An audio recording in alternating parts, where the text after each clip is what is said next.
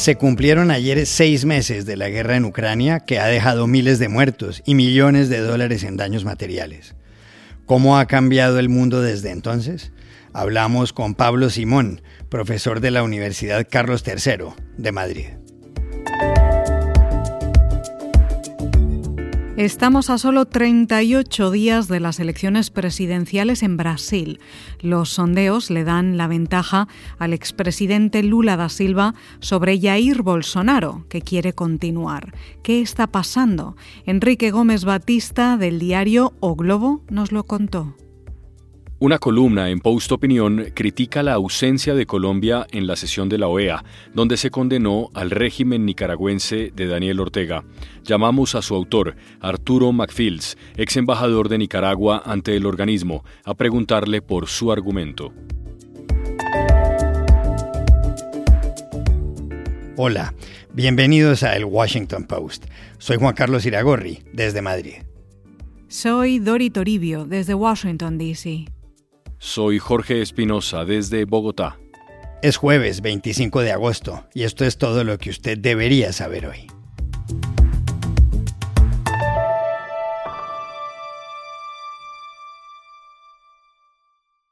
Ayer se cumplieron seis meses de la invasión de Rusia a Ucrania.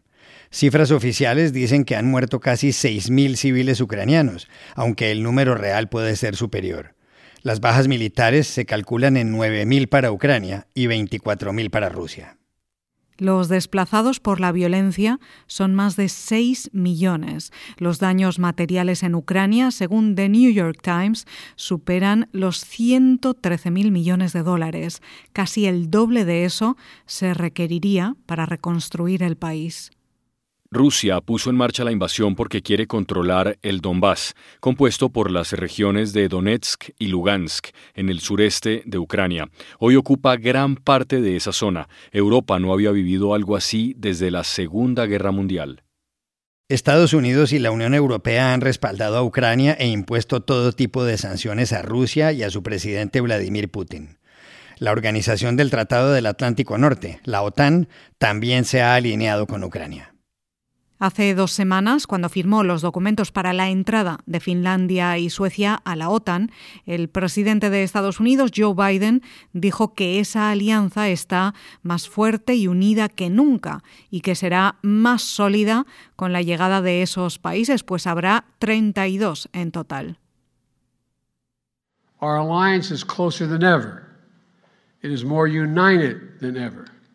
And when Finland and Sweden bring the number of allies to 32, will be stronger than ever. La presidenta de la Comisión Europea, Ursula von der Leyen, habló ayer. En sus redes sociales dijo que la Unión Europea ha respaldado desde el principio a Ucrania en esta lucha y que le ha brindado ayuda económica, militar y humanitaria. The European Union has been with you in this fight from the very beginning providing economic, military and humanitarian support. Otro que habló ayer fue el presidente de Francia, Emmanuel Macron, que dijo que asistimos a una gran convulsión, a un cambio radical. Y agregó, cauteloso, en el fondo, lo que estamos viviendo es el fin de la abundancia. Je crois pour ma part que ce que nous sommes en train de vivre est plutôt de l'ordre d'une grande bascule ou d'un grand bouleversement. D'abord parce que nous vivons, et cela pas simplement depuis cet été, ces dernières années, au fond, la fin de ce qui pouvait apparaître comme une abondance. Tras haber vivido 181 días de guerra, el presidente de Ucrania, Volodymyr Zelensky, dijo ayer que el futuro del mundo se juega en su país y que si Putin se sale con la suya, invadirá otras regiones que le interesen.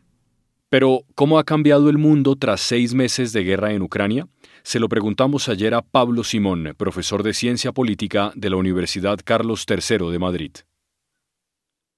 La guerra de Ucrania ya se ha alargado a los seis meses y todo comienza con el fallo de racionalidad que cometió Vladimir Putin al invadir este país. El dictador ruso sobreestimó la capacidad real que tendría su ejército para ocupar todo el territorio y desarticular a las Fuerzas Armadas ucranianas. Infraestimó hasta qué punto estas fuerzas iban a resistir, incluyendo también a la propia población civil, y ante todo infraestimó hasta qué punto Occidente iba a reaccionar con sanciones y con firmeza ante lo que era una clara violación del derecho internacional. Esto desde luego ha tenido implicaciones tanto políticas como económicas. La OTAN, que Macron anunció hace un año y medio que estaba en muerte cerebral, se ha revitalizado. Suecia y Finlandia están camino de la adhesión definitiva dentro del sistema del Atlántico Norte y además estamos viendo que la Unión Europea se apoya cada vez más en el eje atlantista para su propia seguridad. El concepto de autonomía estratégica, la idea de que la Unión Europea sea autosuficiente por lo que toca a capacidades industriales o energéticas, un hecho que parecía una quimera, ahora es un debate que está en el frontispicio de todas las discusiones en las cancillerías europeas y estamos empezando a ver cómo se produce una gradual desglobalización de muchas de las cadenas mundiales de valor. Estamos ante el recordatorio de la importancia del hard power en un mundo multipolar con crecientes amenazas. Pero al mismo tiempo, las implicaciones económicas son evidentes, con un claro empobrecimiento como consecuencia de la guerra. Ha regresado una crisis de inflación como no habíamos vivido en el continente en hacía más de 20 años y los gobiernos no están lo suficientemente bien equipados para sortear el riesgo que supone este shock externo con el encarecimiento de una energía y sobre todo de un gas que Rusia emplea como un arma de presión y chantaje contra las opiniones públicas europeas, al mismo tiempo que ésta, a todo correr, trata de garantizar su propia soberanía energética en un contexto complejo de transición climática. Todos estos son los desafíos que se abren ahora y desde luego parece que si winter is coming, lo que sí que puede ocurrir es que nos encontremos ante el invierno del descontento en Europa.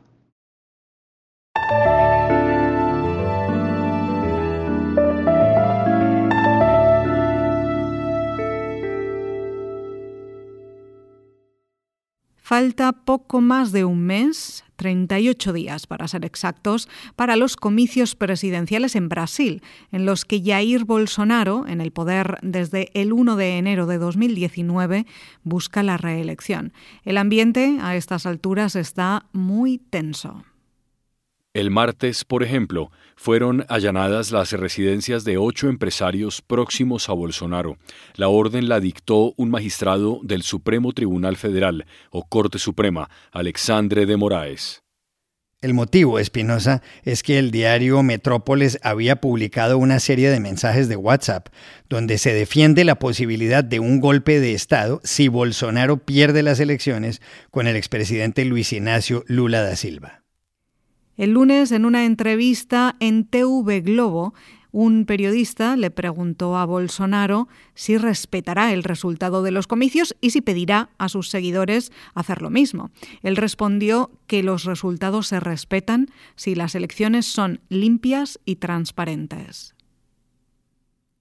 O senhor vai assumir um compromisso diante de milhões de brasileiros de respeitar o resultado das urnas e estimular os seus seguidores a fazer o mesmo, candidato? Serão respeitados os resultados das urnas desde que as eleições sejam limpas e transparentes. En varias ocasiones, Bolsonaro ha puesto en duda la transparencia del sistema electoral de su país. Algunos analistas dicen que en eso se parece a Donald Trump en Estados Unidos, que sigue argumentando que él le ganó a Joe Biden en noviembre de 2020. Hay más de 10 candidatos inscritos para la primera vuelta electoral en el Brasil, que tendrá lugar el 2 de octubre. Si ninguno obtiene más del 50% de los votos, habrá una segunda vuelta el 30 de ese mismo mes. Los principales aspirantes son Bolsonaro por el Partido Liberal, Lula por el Partido de los Trabajadores, el PT, Ciro Gómez por el Partido Democrático Laborista y Simone Tebet por el Movimiento Democrático Brasileño. Solo los dos primeros tienen opción. ¿Qué impacto tiene en estas últimas semanas de campaña el allanamiento a las residencias de los empresarios próximos a Bolsonaro? Llamamos a Brasilia al coordinador de la oficina del diario Globo, Enrique Gómez Batista. El más gran impacto político es la, en la tentativa de Bolsonaro de conquistar el voto del centro de Brasil. Bolsonaro está hace dos o tres semanas sin atacar directamente el sistema electoral de Brasil, justamente em busca deste eleitor e reduzir as distâncias nas encuestas. Quest, em esta semana, em lunes, apontou Lula 12 puntos a frente de Bolsonaro. En la semana pasada, IPEC apuntó Lula con 12 puntos de ventaja y Datafolha, la más grande eh, encuesta de Brasil, apuntó Lula con 15 puntos de ventaja. Las tres dan la posibilidad real de que Lula puede vencer en la primera vuelta. Entonces Bolsonaro estaba haciendo un movimiento para intentar mejorar la economía y tentarse mostrarse más moderado para conquistar el elector de centro. Cuando a ese episodio contra los empresarios, lo que hemos visto es que hay un temor de los expertos que el radicalismo sea más grande en el 7 de septiembre, cuando Brasil conmemorará, los 200 años de la independencia de Brasil y Bolsonaro está convocando a la gente de la calle y mucha gente cree que si las personas que fueron a la calle fue contra el sistema electoral, contra la justicia, será malo para Bolsonaro que estará más distante del elector de centro. O sea, el análisis que los expertos dicen es o radicalismo agora não é bueno para Bolsonaro, é bueno para Lula, que tenta mostrar-se como um candidato mais ou menos como ha sido Joe Biden nos Estados Unidos. Um candidato de transição, um candidato centrado, um candidato que vai sacar o país do radicalismo de esquerda ou de direita. Esta é a tentativa de Lula e é o que Bolsonaro tentava cambiar para jogar na mesma, na mesma, na mesma cancha com Lula. Pero este movimento que pode tornar o radicalismo la polarización más grande es un reto nuevo para Bolsonaro a menos de dos meses de las elecciones.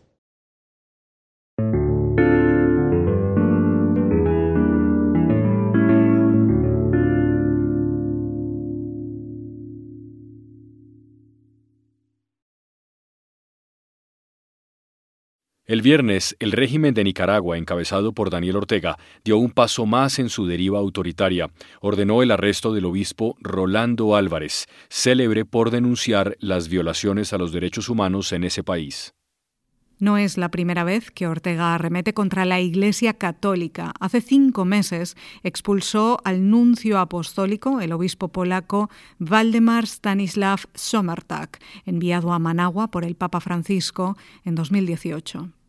Esta situación, sumada al cierre de unas mil organizaciones no gubernamentales, a las restricciones a la libertad de prensa y a los numerosos presos políticos, fue objeto de una resolución el 12 de agosto de la Organización de Estados Americanos, la OEA. La resolución condenó la mayor parte de esas acciones. Lo hizo con 27 votos a favor, hubo uno en contra, el de San Vicente y las Granadinas, y cuatro abstenciones, las de Bolivia, El Salvador, Honduras y México. Lo llamativo es que un país no estuvo presente en la sesión, además de Nicaragua, Colombia. Esto fue lo que se escuchó al final de la votación. ¿Tenemos conectado a alguien de Colombia? No, mejor, no hay nadie. Colombia es absent. Algunos creen que la ausencia de Colombia se produjo porque el embajador del nuevo gobierno de Gustavo Petro no se ha posesionado todavía. Petro asumió la presidencia cinco días antes de la sesión, el 7 de agosto. Otros piensan que Petro busca que Nicaragua permita a los pescadores colombianos faenar ahora en aguas nicaragüenses del Caribe, que eran de Colombia hasta 2012, cuando un fallo proferido por la Corte Internacional de Justicia en La Haya cambió las cosas. Daniel Ortega controla Nicaragua desde 2007. En la campaña electoral del año pasado encarceló a siete candidatos presidenciales. En 2018 su régimen mató a unas 400 personas en las protestas por una reforma al sistema pensional. En las últimas horas, en Post Opinión, la sección de columnas en español de este periódico, The Washington Post, el ex embajador de Nicaragua ante la OEA, Arturo McFields, publicó un artículo sobre la ausencia de Colombia el 12 de agosto. El texto se titula Colombia se ausenta ante la OEA cuando Nicaragua más lo necesita. ¿Por qué afirma esto McFields? Lo llamamos ayer a Washington para preguntarle. Creemos que fundamentalmente la sesión realizada en la OEA buscaba condenar la persecución contra la Iglesia Católica, el acoso contra los sacerdotes que han sido exiliados, han sido encarcelados, eh, la profanación de templos que han sido asaltados por la policía y que en el pasado han recibido incluso lluvias de balazos. Es una situación muy lamentable porque creemos que los derechos humanos no tienen ideología. Los derechos humanos no son de izquierda ni de derecha. La voz de Colombia era necesaria en esa sesión para condenar estos temas. No pudieron llegar, no voy a esgrimar las razones, el gobierno tendrá sus razones, pero mi tesis fundamental es que se puede corregir el error, se puede enmendar de algún modo eh, lo andado. El gobierno de Colombia puede enviar una carta al Consejo Permanente de la OEA con copia del secretario general Luis Almagro y plantear en esa carta que quieren ser copatrocinadores de esta importante resolución sobre derechos humanos y persecución religiosa, pero también, número dos, que se conste dentro de las actas el voto de respaldo de Colombia a esta resolución. Entonces, dos acciones. Una, ser copatrocinador de la resolución y número dos, condenar los abusos de Ortega en materia de persecución religiosa. Creo que esto es importante. Eh, creemos que Colombia siempre ha sido líder en la OEA en temas de derechos humanos. Más allá de los gobiernos de turnos, ellos han mantenido una posición clara en temas de derechos humanos y democracia. Eh, todavía hay tiempo de enmendar, no voy a juzgar la política de Colombia, simplemente creo que la voz de Colombia en temas de derechos humanos y democracia es y seguirá siendo importante.